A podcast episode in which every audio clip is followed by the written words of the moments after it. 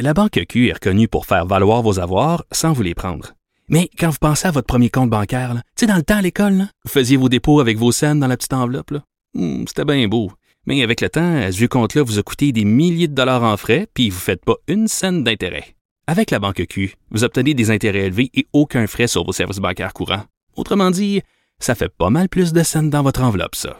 Banque Q. Faites valoir vos avoirs. Visitez banqueq.ca pour en savoir plus.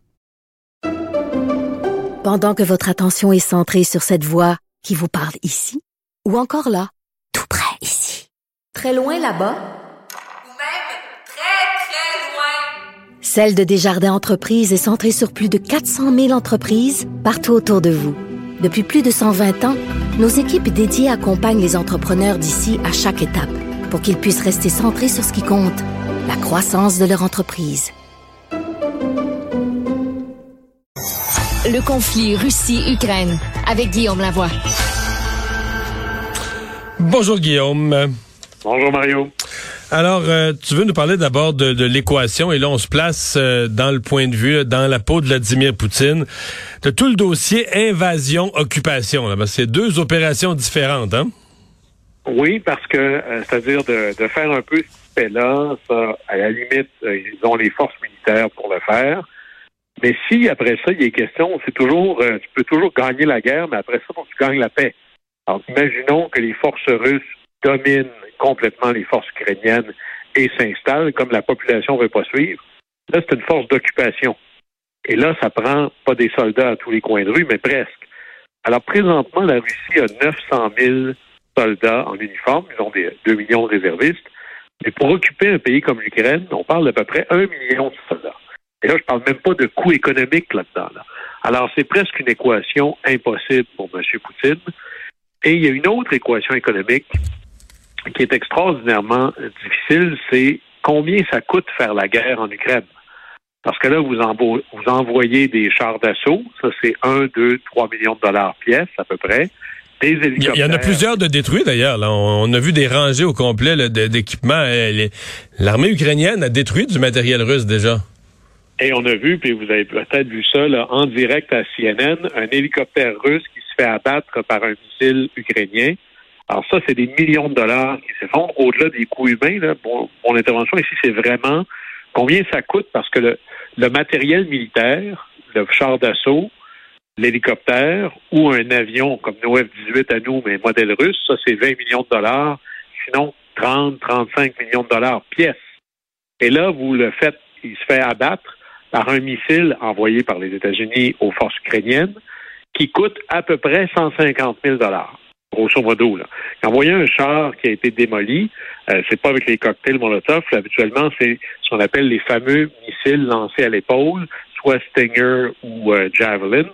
C'est grosso modo, c'est 150 000 dollars pièce. Alors, imaginez l'équation économique avec 150 000 dollars, je peux vous faire détruire un, un morceau de matériel militaire de l'adversaire qui coûte entre quelques millions de dollars un char d'assaut à 30 millions de dollars un avion de combat. Et là, la Russie, ce n'est pas une superpuissance économique. Là. Son PIB est plus petit que celui du Canada. Alors, ces chars d'assaut-là, tu ne peux pas les remplacer du jour au lendemain. Alors, économiquement parlant, les pertes que subit l'Ukraine ou les forces ukrainiennes par rapport à celles de la Russie, c'est sans commune mesure. La Russie, sans même penser aux sanctions économiques, va probablement se ruiner dans un conflit comme celui-là et c'est là où la thèse que ça aurait pris une guerre rapide faisait du sens pour M. Poutine. Plus ça dure, plus il y a des pertes genre, matériel militaire. Mais genre une guerre rapide, là, c'est tu, tu, tu rentres, il n'y a pas trop de résistance, tu fais tellement peur avec les bombardements, les gens plient, ils fuient. Tu rentres avec tes, tes tanks, tu rentres dans la capitale, puis euh, genre au bout de 48 heures, tu as fait sauter le gouvernement. Tu as détruit les quelques édifices gouvernementaux, tu as sorti le gouvernement du siège du gouvernement. Ça, c'est c'était le scénario de rêve, là. C'était le scénario, euh, le scénario de guerre éclair. Quelques jours, on prend le contrôle, on change le gouvernement. Mais là, c'est qu'en plus, les, les, pertes militaires sont très importantes. Et là, ça fait que soudainement, se promener dans le ciel ukrainien, c'est pas mal plus dangereux que ça l'était. Écoutez, ces missiles-là, ça se transporte presque en vélo. Imaginez, là. Alors, ça se camoufle dans un, un coffre de voiture. Quelqu'un peut lancer ça d'un appartement. Alors là, on vous entrez dans une guerre urbaine où, à moins d'avoir une proportion, une présence militaire absolument exceptionnelle, vous n'êtes jamais en sécurité nulle part. Et c'est ça un ouais, peu ben, qui est en train de se passer. C'est ça. de- ça prend, les experts disent que ça prend du 10 pour 1 là, en termes de, de, de troupes là, pour contrôler un pays. Mais euh, ça, c'est vrai en acceptant que tu vas avoir des milliers de morts. Je veux dire, les gens, ton soldat va être en train de boire un verre d'eau, il va se faire tirer dans le dos. Tes soldats vont dormir une grenade qui va arriver dans... Ça a plus de fin. Là. Une fois que la population locale ne veut veut pas de toi au point il veut te détruire de toutes les façons, ça fait des morts des deux côtés, là, mais des morts, des morts, des morts, c'est sanglant terriblement. Est-ce qu'on a perdu la communication? Il semble bien que oui. Je pense pas que Guillaume a été tellement estomaqué par mon propos que ce soit évanoui à l'autre bout. On me fait signe qu'on est en train de le, de communiquer. Oui, parce que c'est ça, les, les guérillas urbaines, à part que de prendre beaucoup de monde, de coûter très cher financièrement et parfois de prendre beaucoup de temps, c'est épouvantable ce que ça peut avoir comme impact en termes de perte de vie, euh, de blessés, de gens estropiés, handicapés pour la vie, etc., etc. Et dans le cas de l'Ukraine, euh, beaucoup de civils là-dedans. Ce sont pas tous des militaires, beaucoup de civils qui veulent défendre leur euh, pays. Euh, bon, euh, la communication est rétablie. Deuxième question qu'on peut aborder, euh, Guillaume, c'est il y a des Ukrainiens qui, qui, qui disent au, au Canada, ben là, arrêtez de niaiser, on est déjà en guerre, là. envoyez, mais mêlez-vous-en de toutes les façons possibles, aidez-nous à gérer notre espace aérien, arrêtez de vous faire des accroires. Poutine vous en veut déjà, vous êtes déjà en guerre. C'est vrai ou pas, ça? Ben, c'est presque vrai, à tout le moins. Puis on comprend là, la posture ukrainienne. Il faut comprendre aussi la posture que si on était véritablement en guerre, là, c'est le Canada, c'est l'OTAN contre une puissance militaire et nucléaire. Ceci étant, il y a une charade qui commence à arriver au bout de sa vie utile. Vendre des armes létales à un camp pendant un combat qui est en cours, c'est prendre parti. On est alors à un moment donné, on devient complice ou parti ou belligérant de, de, nos lignes d'approvisionnement. L'Ukraine tout seul, quand on vend des armes habituellement, on le fait pas dans le cadre d'un conflit armé en cours. Et à un moment donné, lorsque ce sera des armes vendues par le Canada, des armes canadiennes, même si opérées par des Ukrainiens, qui vont faire des pertes du côté russe, est-ce que le côté russe pourrait pas se dire, ben là, vous contribuez à ça, vous êtes partie prenante. Et là, tout le monde fait semblant qu'on n'est pas au courant, mais ça arrive au bout de sa fin utile. Et moi, je pense que les premières conséquences ou répliques du côté russe envers les forces de l'OTAN viendront parce qu'eux aussi veulent éviter un conflit direct que la Russie perdrait assurément, probablement à grand coup de cyberattaque.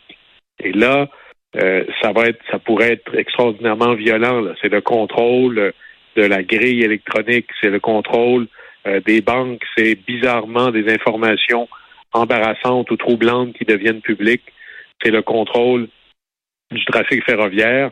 Alors là, ça, il y a, une grande vulnérabilité là-dessus, mais il ne faut pas se leurrer. Nous approchons du moment où nous allons être considérés en guerre. Évidemment, c'est M. Poutine qui va prendre le jugement final. Mais là, ça devient très clair que l'Ukraine ne mène pas ce combat-là toute seule, même si c'est eux qui sont au front. Mais le, le- le cas, euh, le cas de figure, on l'a abordé plus tôt dans l'émission, c'est de fournir euh, des avions. Là. Euh, si, euh, par exemple, la Pologne fournit des MiG aux pilotes, parce que c'est ça, c'est le genre d'avions sur lesquels les pilotes ukrainiens sont, sont formés. Là. Fait qu'on peut pas, on peut pas leur fournir des avions canadiens ou américains ou français. Ou, euh, Prenons le scénario où les États-Unis compensent la Pologne en leur, fournant, en leur assurant une défense aérienne et la Pologne euh, prête ou donne ses MiG à la à l'Ukraine. Là, est-ce que Poutine considère que l'OTAN va une coche trop loin? Fournir des fournir des grenades, c'est une chose, euh, fournir des missiles, c'est une autre chose, fournir des avions? Il n'y a pas, a pas de ligne claire là-dessus parce que le, but, c'est de donner tout ce qu'on peut.